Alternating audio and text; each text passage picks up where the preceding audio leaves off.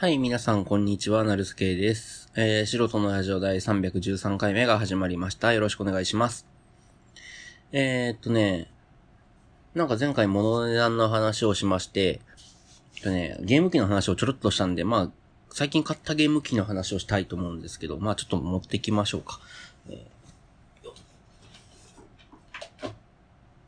ーっとね、久しぶりにゲーム機買い、そんな久しぶりでもないや、買いまして、えーっと、PS4 買ったのがね、多分ちょうど1年前ぐらい、そんな前じゃないか。モンハンワールドが出た時に買ったんで、モンハンワールドいつ出たっけ？半年ぐらい前だっけな。忘れちゃいましたけど、まあ、それぐらいですかね。に買ったんで、いや、4ヶ月ぐらい前か。忘れちゃいましたね。に買ったんで、まあ、半年ぶりぐらいですかね。に買った、えー、ゲーム機で、まあ、その、まずプレステ4も久しぶりに買ったんですよね。前回買ったのが PS3 だったんで、PS3、PS4 だったんで、その間が4年ぐらいですか？もっとですかね ?4、5年ですか？もっとかな？いや、4、5年か。なんで、まあ、PS4 自体も久しぶりだったんですけど、まあまあ、ね、ということで。まあ、買ったのはまあまあ、お察しつくと思うんですけど、まあ、ミニスーファミですよ。えー、スーパーファミコン、ミニ、かな？ニンテンドクラシックミニスーパーファミコンっていう名前らしいです。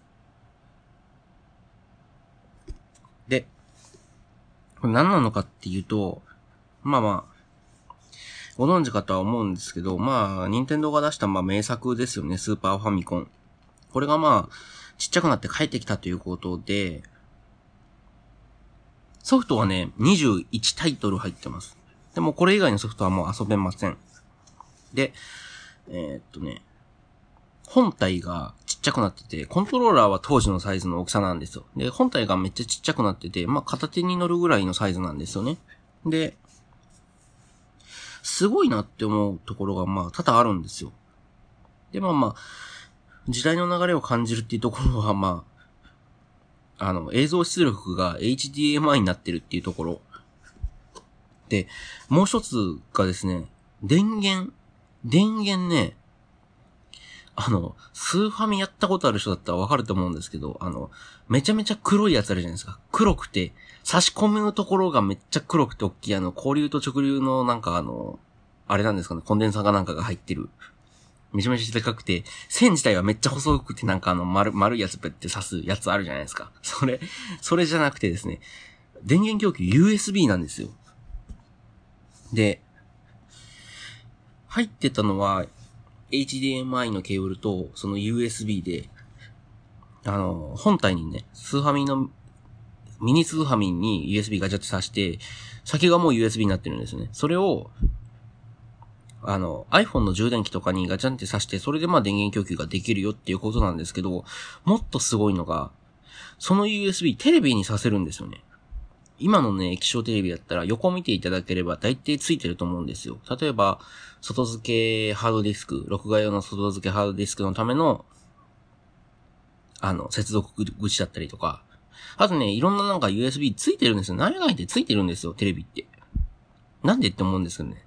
USB ってパソコンのものじゃねえのって最初思ったんですけど、なんとテレビにも USB ついてまして。そのね、なんか多分一口二口余ってると思います。皆さんのご家庭のテレビも。なんだかんだ探してみれば。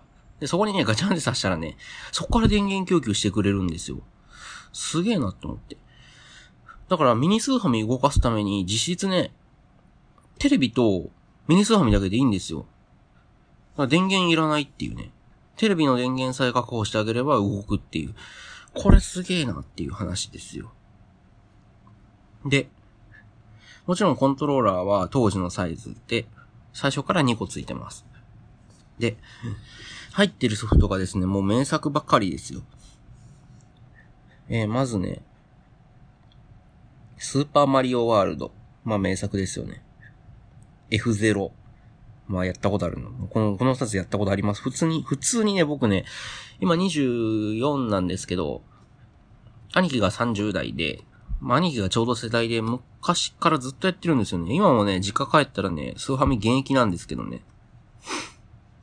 で、えっ、と、F0、スーパーフォーメーションサッカー、えっ、と、ゼルダの伝説、神々のトライフォース、超魔界村、頑張れご、ごえもん、雪姫救出絵巻、えー、スーパーマリオカート。マリオカートめっちゃやったな。最初のね、あの、マリオサーキット1をタイムアタックで1分切れるっていうのずっとやってましたね。結局ね、僕59秒ぐらいだったんですけど、当時のあの、ファミ通の記録抜いたんですよね。で、わーわー言って、今なんか57秒ぐらいらしいですね。すごい。とかとか、まあ、えー、スターフォックスとか、あと、ストリートファイター2、ロックマン X、聖剣伝説、めっちゃやったな。あの、プリム、プリムじゃねえわ。ポポイか。ポポイの魔法ね、フリーズ連発でボス倒すっていうね。スーパードッキーコング。1ですよ。なんだっけな、最初なんかセレクト押しっぱなしかなんかで立ち上げたら、あの、動物乗れるあの、ボーナスステージみたいなやり放題になるっていうね、裏技ありますけど。スーパーメトロイド、ファイアーエンブレム、紋章の謎、FF6、パネルデポン、ヨッシーアイランド。ヨッシーアイランドもめっちゃやったな。ヨッシーアイランドあの、卵作って投げるんですけどね。あの、これね、未だにね、あの、調べ、最近調べてないからわかんないですけど、僕がね、6歳ぐらいの時に見つけたね、あの、バグがあるんですよ。かなりすごいバグで、なんだっけな、4面かなんかのね、4だっけな、5がね、雪でしょ。で、4なんですよ。秋っぽいステージの、誰向けなんだろうまあ、いや、まあ知ってる方見てやってみてください。これで修正されてるのかわかんないですけど、4面かなんかあの、投げたらね、あの、ブーメランみたいに戻ってくるね、あの、アヒルみたいなの、アヒルかな？の赤ちゃんをね、回収できるステージがあるんですよね。いや、それの回収できる、4面のその回収できるところの、最後ね、大きい風船に乗れるところがあるんですよ。上の方にね、あの、矢印のバネでビーンって上に行って、空気入れて空気入れて、風船に乗れるところがあるんですけど、その風船に乗るまでに、あの、一番地上に上がったら、まあ、鯉のぼりみたいな竜がね、いっぱいベーって食ってるところあるんですけど、その一番左の、上見たら、こう、なんていうのかな。土のそのブロックで、あの、バネが隠れてるんですよ。で、それバーンってぶつけて、卵ぶつけて、あの、バネを下ろしてきて、それでまあ上に上がったら、風船に乗れるっていうところなんですけど、それをね、風船にの行くまでのステージっていうのかな、まあ場面に切り替わるところ、ギリのところで、左の壁に寄りながら、左の壁にこうぶつかりながら、バネでジャンプして上に行くと、なんとね、1の1だったっけなに、戻るんですよ。ステージ、ステージがっていうのかな。本当はその風船のステージに行くはずなのに、1の1に繋がるんですよね。で、なんかめちゃめちゃ高いところに落とされて、最初1の1のステージの音楽と背景が流れて、で、それからね、あの、踏ん張りでずっと右の方にバーって行き続けたら、1の1に戻るっていうバグ。だから1の1で、あの、本来使えないはずの、あの、アヒルの子供が使えるっていうバグです。なんだろう、この、誰向けかわかんないバグ、バグ紹介。で、よしやるのめっちゃやりましたね。で、星のカービィスーパーデラックス。これはあの、プラズマが最強のやつですね。これもめっちゃやった。うん。あの、最後のマルクのやつね。面白かったですね。星に願いよで。みんな言うけどあの、コピーのね、惑星のね、あの、場所がね、むずすぎる。あんな、僕ね、たまたま見つけたんですよね。うん。まあ、当時ね、あの、攻略本とかもね、まあ、あったのかわかんないですけど、まあ、そんな流行ってないような、まだもうサイトなんてないですよ。攻略サイトなんて、まだ全然なくて、インターネットすらも怪しい。その時まだ ME かな ?Windows ME か、98か、ぐらいの時ですよね。まだ家庭にあるパソコンっていうのは。まだ全然ホームページもなんかなくて、攻略本もね、怪しいぐらいですね。まあ、あったん、あったんでしょうけど、ファミ通とかは。で、たまたま星に願いをやってて、全部のコピー能力集めようって、コピー、コピーの、あの、た、種っていうのかなだけは、見つからなくて、で、全部のステージバーって言って、ないないないないって言って、コピーないのかなって言って、ないなないなないなって言って、も一枠空いてるしなって言って、ないなないなって言って、なんかね、適当にね、なんか丸連打しながらね、なんか、えー、次こっち行ったし、またこっち行くかって、また、いや、こっちめっちゃ行ったけどな、みたいな感じで、ちょっとイライラしながら、こうなんか、6歳ぐらいの時かな、6、7歳の時兄貴とね、やって、こうなんか丸バーって連打しながらね、なんか、べーってこう、カビ動かしたんですよ。ほんならなんか全然違うところでね、あの、惑星に入れて、で、え、な、なにこれなにこれって。じゃコピーのなんか、あの、キャラクター雑魚キャラがいっぱいいて、うわ、もしかしてって言って言ったらね、奥にコピーのやつがあって。で、出てみたらわかるんですけどね、あの、大きい惑星じゃないんですよね。なんか背景みたいな惑星の一つがコピーの種がある惑星だったんですよ。で、うわ、なにこれって言ってね、すぐ近所のね、あの、友達ん家走ってってね、見つけた見つけたって言ってね。懐かしい。まあ、何やかんや言って、あの、一人で普通に成功法でやるならプラズマが一番強いっていうね。プラズマクソ強いっていうゲームです。うん。あとは、刹那の見切りで、なんか、何やねんこれみたいな。メタナイトの反射神経良すぎやろみたいなゲーム。で、スーパーマリオ RPG。これも懐かしいな。これまあ、肥満パタコーラでガチャーンってやるゲーム。そしたらあの、最後ねあの、なんていうか、モモンスタータウンだったっけな？モンスタウンだったっけのところで、あの FF のボスとね、戦えるんですよね。っていう話。クリスタラ、クリスタラと戦える。その時は、あの、戦闘音楽が FF の音楽になるっていう、あの、お楽しみもついてます。で、えー、スターフォックス2。これなんかスターフォックス2は、当時発売されるって言って発売されなかった未発売タイトルで、まあ、このミニスーファミにしか入ってないっていうね、やつなんです。で、海外版だとね、マザー2が入ってるんですよね。で、僕、ま、今まで出たゲームの中でマザー2がまあ一番好きでね、これね、あの、話持ってなしにね、多分軽く50回はやってるんですよね。で、糸井重里さんが作ったんですけど、糸井さんが僕大好きでですね、なんだろう、ゲームのね、普通ね、あの、最近のゲームゲームを悪く言うわけじゃないですけど、そこら辺の村人が話しなかったりとか、なんかここはなんかの街だよとかね、なんか無機質じゃないですか、最近のゲームって。映像とかね、作りはめっちゃ綺麗なんですよ、絵の方の。ムービーとか、その画画質的な部分はいいんですけど、そういうなんか、センスっていうのがやっぱりね、糸、まあ、糸井さんと比べるのもまああれなんですけど、はね、やっぱりね、もう、断然に違うんですよね。糸井さんの作ったマザー、マザー、マザー2。まあ、マザー3もまあそうですよ。っていうのは。で、まあまあ、マザー2のね、あの、もちろん、スーパーファミコンなんで、まあ、絵はそんなですよ。で、登場キャラクター数も多くなくて、まあ、村人の数自体もまあ少ないんですよ。でも、そんななんか、そんな端の方にいる人、そんな面白いこと喋んのみたいなのが、まああるんですよ。なんだろう、イベント一つとってもな、なんか、なんだろうな、いい味っていうのかな。なんかやっぱりキャラのね、持ってるね、キャラ、キャラクターの持ってるその個性っていうのかな、特性がすごいんですよね。なんかあれはやってみないとわかんないですけど、やっぱりすごいなっていう。なんかね、あの、一番最初ね、オネットっていう街から始まるんですよ。